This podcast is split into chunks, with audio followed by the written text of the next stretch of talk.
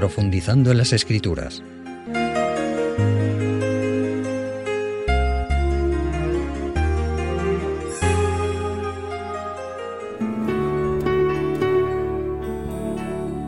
Dios ordenó que no cogieran absolutamente nada del botín. Así serían probados en relación con el décimo mandamiento y en su obediencia a las leyes de Dios. Pero Acán y su familia no obedecieron la prohibición divina y cogieron, como hemos leído, un manto babilónico de gran valor, tejido probablemente en oro, como dicen muchos comentarios bíblicos. Además, 200 ciclos de plata, un lingote de oro de 50 ciclos, que suponía una importantísima suma de dinero. Primero, como indica el texto, Acán lo codició. Deseó algo que Dios había prohibido, que por lo tanto no era suyo. Luego lo cogió, se apropió de ello, lo robó, diríamos, y lo escondió bajo tierra en su tienda. Aquí, como acabamos de ver, eh, Acán cometió varios pecados. El décimo mandamiento, que es el que estamos analizando, codiciar algo que Dios había prohibido coger. En segundo lugar, el octavo mandamiento, hurtó, como ya hemos dicho, y robó y lo escondió. Y en tercer lugar, podríamos decir que finalmente, durante un tiempo, y aún viendo que se buscaba al culpable y que aquel grave pecado había causado una seria derrota a los ejércitos de Israel, siguió sin confesar su falta. Cuando lo hizo, como hemos leído, es porque ya se vio acorralado. Y Josué, el dirigente de Israel, le dijo, declárame ahora lo que has hecho, no me lo encubras. Tristemente en Acán y en los suyos no había habido arrepentimiento ni reconocimiento alguno de su triple pecado y recibió la consecuencia de su falta por indicación divina. En la Biblia hallamos muchos textos que condenan la codicia, parte del décimo mandamiento que estamos analizando. Vamos a ver algunos de ellos. En primer lugar, buscaremos ahora en el Nuevo Testamento, en la primera carta del apóstol San Pablo a su discípulo Timoteo, en el capítulo 3. Y ahí leemos lo siguiente. Primera de Timoteo, hemos dicho, capítulo 3 y también en el versículo 3. Dice, que el dirigente, o sea, el anciano, no debe ser dado al vino, no pendenciero, no codicioso de ganancias deshonestas, sino amable, apacible, no avaro, que gobierne bien su casa, que tenga a sus hijos en sumisión, etc. Llama la atención que entre las características que se pedía ya para un dirigente espiritual del pueblo de Dios, para un anciano de iglesia, diríamos hoy, una de ellas era no codicioso de ganancias deshonestas. La codicia, como hemos dicho, es una falta grave, un pecado grave que conduce a la comisión de otros muchos, no solo los que hemos mencionado, sino otros más. Busquemos ahora eh, también en otra carta del apóstol San Pablo, en la primera a los Corintios, en el capítulo 10. Y ahí leemos a partir del versículo 1, donde nos dice así, porque no quiero, hermanos, que ignoréis que nuestros padres estuvieron todos bajo la nube, y todos pasaron por el mar, y todos, siguiendo a Moisés, fueron bautizados en la nube y en el mar, y todos comieron del mismo alimento espiritual, y todos bebieron la misma bebida espiritual, porque bebían de la roca espiritual que los seguía, y la roca era Cristo. Pero de los más de ellos no se agradó Dios, pues quedaron tendidos en el desierto. Mas estas cosas sucedieron como ejemplos para nosotros, para que no, atención al texto, codiciemos cosas malas, como ellos codiciaron. Aquí está presentando el apóstol Pablo como la causa de muchos de los pecados del pueblo de Israel, la codicia. Codiciaron cosas malas y por eso advierte y dice, vayamos con cuidado, no seamos codiciosos como ellos lo fueron. Estamos con las cartas de Pablo y volvemos de nuevo a Timoteo. Esta vez vamos a buscar en Primera de Timoteo capítulo 6 y vamos a leer en el versículo 9. Ahí nos dice, porque los que quieren enriquecerse caen en tentación y lazo, y en muchas codicias necias y dañosas, que hunden a los hombres en la ruina y perdición. Fijaos con qué claridad, amigos oyentes, señala el apóstol Pablo, inspirado por Dios, eh, las consecuencias de la codicia. Dice que muchos que quieren enriquecerse, pues caen en tentación y lazo y en muchas codicias, a las que él llama necias y dañosas, que además hunden y pierden al ser humano. ¿Verdad que es un mensaje para reflexionar? Si la prohibición divina de codiciar lo que no es nuestro, yo entiendo, amigos oyentes, que es vital para el ser humano, porque penetra, como hemos visto, hasta los motivos más profundos que hay dentro de nuestros actos externos, que son tristemente a veces lo único que vemos, pero no vemos la causa que los produce.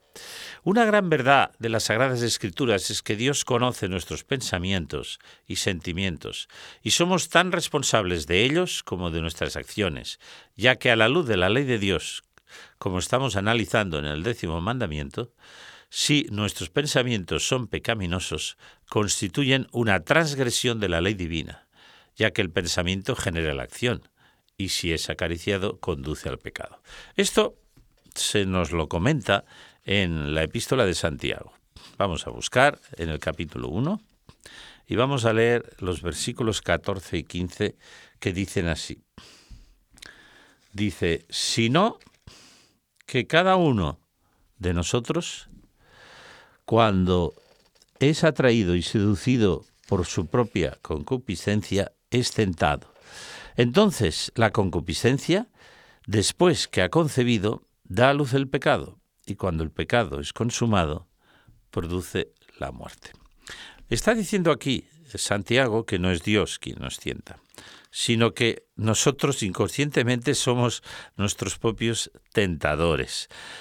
Nuestros malos pensamientos, nuestros malos sentimientos, ese interior pecaminoso que hay en nosotros, sale al exterior y produce el pecado. El pensamiento produce el pecado si es un pensamiento negativo. Por lo tanto, aquí hay una reflexión importante.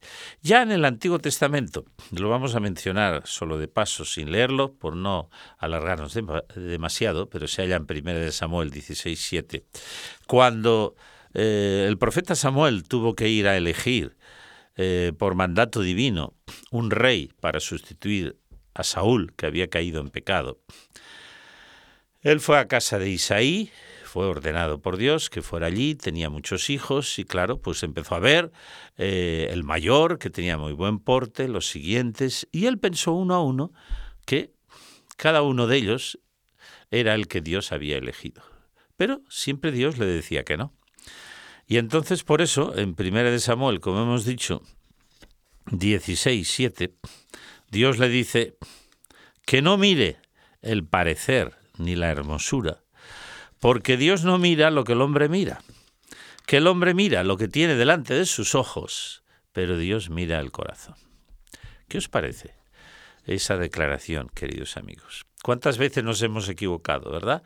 Viendo a una persona, la juzgamos por su porte, la podemos juzgar positiva o negativamente, y luego nos equivocamos.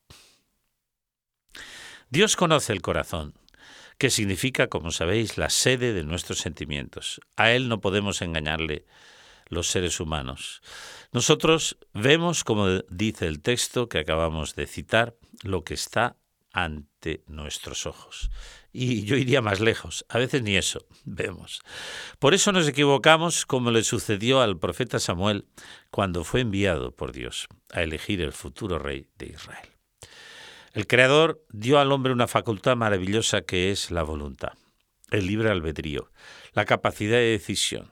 Si sometemos nuestra voluntad a la voluntad divina, nuestra vida será muy distinta, será positiva y podremos, con la ayuda del Espíritu Santo y la oración, vencer la tentación como la superó Jesús en el desierto de Judea, cuando Satanás intentó hacerle pecar y así evitar que redimiera la raza humana. Volvamos al décimo mandamiento.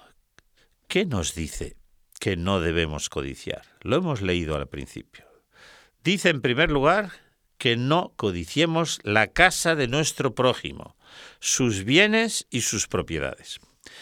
Podemos admirar lo que el prójimo tiene, trabajar honradamente para conseguirlo. Pero si lo codiciamos, terminaremos probablemente apropiándonos indebidamente de lo que no es nuestro, o sea, robándoselo. Lo indicamos hace un tiempo cuando analizamos el mandamiento de no hurtarás. Por esta razón decíamos, hay tantos atracos, robos, hurtos, etcétera, que se están multiplicando tristemente cada día. Qué lejos están los días en que se enseñaba en el hogar y yo tuve este privilegio cuando era niño, que si encontrabas algo que no era tuyo, debías devolverlo y no coger jamás nada que no te perteneciera, no codiciar lo que no era tuyo. Hoy parece que al revés, se admira a los que astutamente se apoderan de lo que pertenece a los demás. Terrible, ¿verdad? ¿Sabéis por qué? porque los diez mandamientos de la ley de Dios están siendo, amigos oyentes, pisoteados, ridiculizados e ignorados por el ser humano. En segundo lugar, el décimo mandamiento decía con toda claridad, no codiciarás la mujer de tu prójimo. Vamos a leer un texto que hallamos en el Evangelio según San Mateo, en el capítulo 5, y que contiene palabras de nuestro Señor Jesucristo en el Sermón del Monte. Él dijo así, oísteis que fue dicho, no cometerás adulterio. Pero yo os digo que cualquiera, atended bien, que mira a una mujer para codiciarla, ya adulteró con ella en su corazón. Ajá. Qué recomendación más sabia. Porque claro, como hemos dicho, el pensamiento genera la acción. No codicies. No desees lo que no te pertenece. El que mira a una mujer para codiciarla, declaró Jesús, como acabamos de leer, ya transgrede el mandamiento que dice no adulterarás. De la misma manera, claro está, la mujer que codicia a un hombre. Delante de los hombres ya es otra historia, pues el adulterio ya no está penalizado en las leyes de muchos países como el nuestro. Y los que siguen creyendo que es pecado, como señala el mandamiento divino, son tantas veces catalogados como fanáticos, estrechos de miras, retrógrados, etcétera, etcétera. De ahí la crisis tremenda que atraviesa la familia, amigos oyentes. La crisis que atraviesa el matrimonio. El aumento vertiginoso de divorcios y separaciones. Hoy muchos se cambian de pareja, como se dice hoy, como de camisa y si pueden quitársela a su prójimo, se sienten vencedores y superiores a sus víctimas. No estoy exagerando, ¿no? Esta es la triste realidad actual, especialmente en los países llamados desarrollados. Afortunadamente, queda un sector, según algunos amplio, según otros una minoría, que respeta la ley de Dios y no codicia ni se apropia de la mujer o el marido de su prójimo, ni de sus bienes. De todas maneras, tratando este tema, habría que citar dos conocidos textos bíblicos y seguir sus consejos.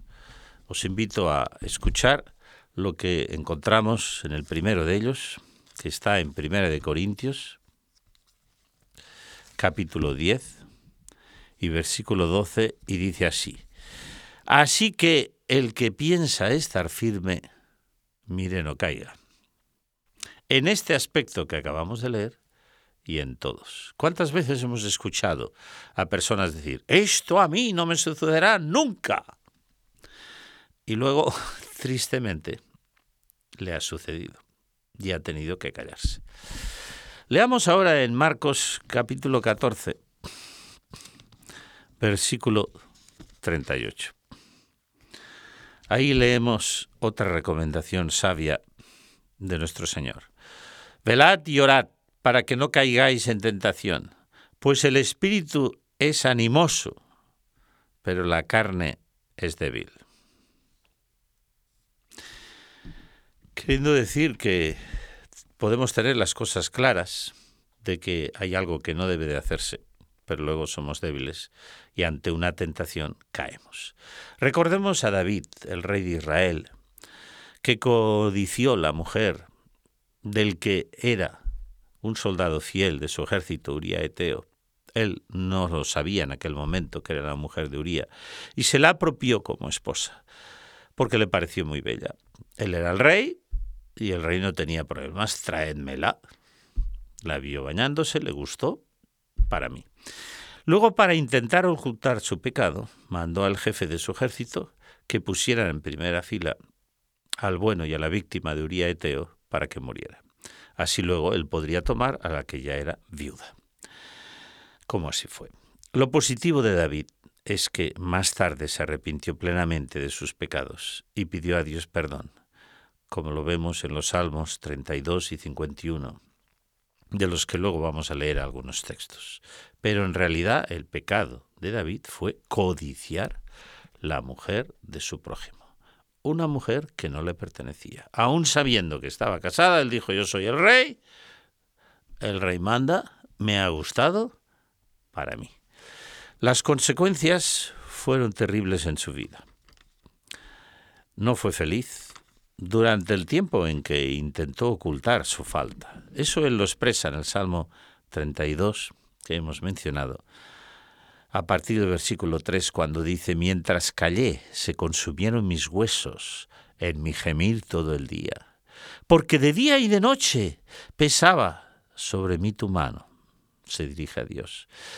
Se volvió mi verdor en sequedades de verano.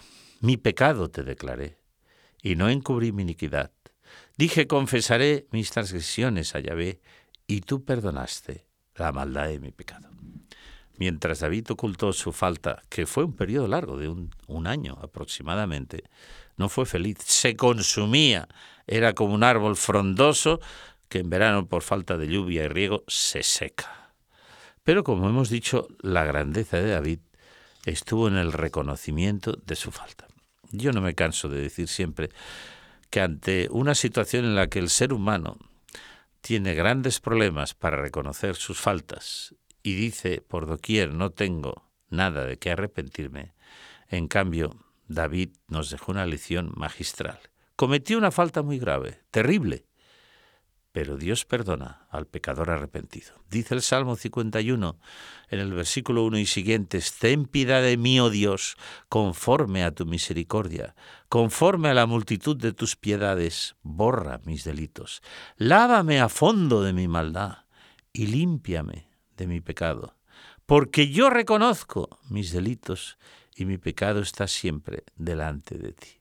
Qué grandeza de alma de alguien que siendo rey de un gran país en aquel tiempo, reconoce que ha sido un vil, que se ha portado como un gusano, que ha cometido dos pecados muy graves y constantemente dice, Señor, lávame, cámbiame, límpiame, reconozco mis pecados. No trata de justificarlos, no trata de decir, como tantos dicen hoy, es que se ha exagerado mucho. Él en el versículo 10 dice, crea en mí, oh Dios, un corazón limpio y renueva un espíritu recto dentro de mí. Ahí vemos como aquella primera codicia que le condujo a cometer dos graves pecados fue superada por el arrepentimiento que genera el Espíritu Santo en la vida del creyente. Cuando éste dice, es verdad, he cometido una falta vil, Señor, límpiame y perdóname. Amigos oyentes, hagamos una reflexión final. Después de haber analizado a través de los diez temas, los diez mandamientos de la ley de Dios en Éxodo 20, digamos que Dios los estableció para nuestro bien, para nuestra felicidad ya que el Señor solo prohíbe lo que nos perjudica, lo que nos degrada y nos hace infelices, y a la larga, si no nos arrepentimos, puede privarnos de la vida eterna. Estamos hablando a la luz de la Biblia como creyentes. Dijimos en su día al referirnos al Salmo 19, al comienzo de la investigación de los diez mandamientos, que la ley de Dios es perfecta, como este salmo declara, es recta, es pura, es eterna era la verdad auténtica y la característica, como dice en otro lugar, de los verdaderos hijos de Dios. Jesús dijo, si me amáis, guardad mis mandamientos. Como nadie es perfecto, Dios nos envía su Espíritu Santo, quien nos convence de pecado y nos conduce al arrepentimiento como a David, que es la condición que Dios requiere para recibir el perdón divino. Amigos oyentes, lo digo para mí y para todos vosotros, creyentes, oremos para que la ley de Dios esté grabada en nuestros corazones y en nuestra mente. Y el hacer la voluntad de Dios, como dice uno de los salmos, sea una delicia y finalmente sigamos este camino con gozo, porque aquellos que estarán un día con el Señor serán aquellos que habrán seguido la senda de los diez mandamientos, no salvos por obras, salvos por gracia, por el sacrificio de Cristo. Pero esa fe producirá esas obras de obediencia voluntaria. Ojalá nuestro ejemplo pueda ayudar a otros en esta línea. Gracias y un saludo cordial. Hasta el próximo encuentro.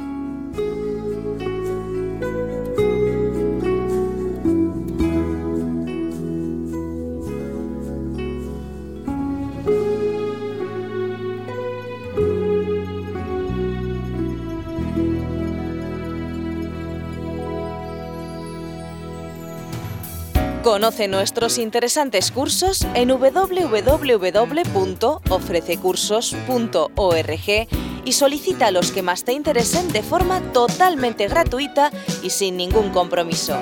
Recuerda www.ofrececursos.org.